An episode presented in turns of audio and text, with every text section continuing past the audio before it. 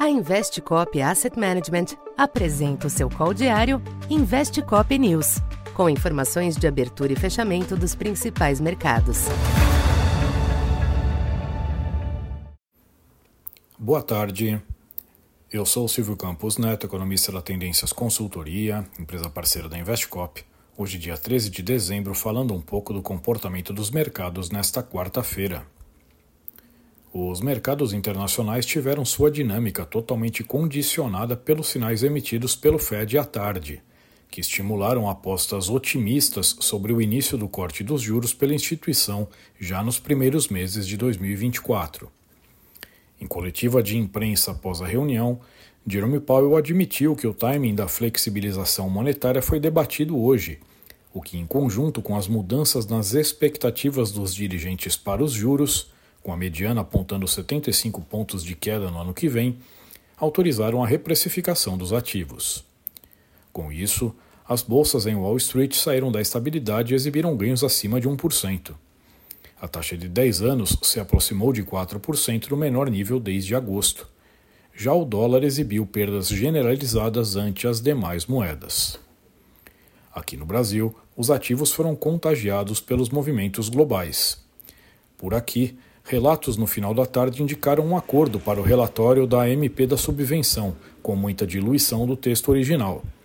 Já a LDO ainda aguarda votação na comissão mista do orçamento. De todo modo, a virada global direcionou os preços.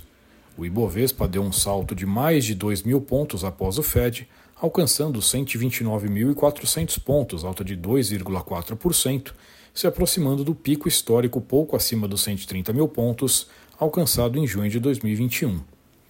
A taxa de câmbio continuava pressionada na faixa de 4,97, mas recuou com a queda global do dólar até o fechamento em 4,92, queda hoje de 0,9%. Já os DIs se aproveitaram da baixa dos yields e do câmbio para intensificar a devolução de prêmios e de quebra fazer uma aposta em uma eventual sinalização do Copom, abrindo as portas para um corte mais rápido da Selic. Para esta quinta, os mercados internacionais devem digerir melhor os fortes movimentos de hoje, o que favorece alguma estabilização. O dia será marcado por reuniões dos principais bancos centrais na Europa, que também podem amenizar seu discurso. Nos Estados Unidos, os pedidos de auxílio-desemprego e as vendas no varejo devem fornecer subsídios às avaliações da atividade, sendo que sinais de pior irão alimentar as apostas de corte mais cedo dos juros.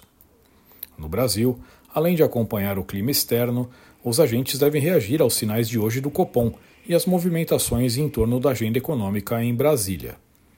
Neste momento, a dinâmica externa acaba se sobrepondo aos riscos locais, embora estes não tenham desaparecido. Então por hoje é isso. Muito obrigado e até amanhã. Essa foi mais uma edição Investe Cop News.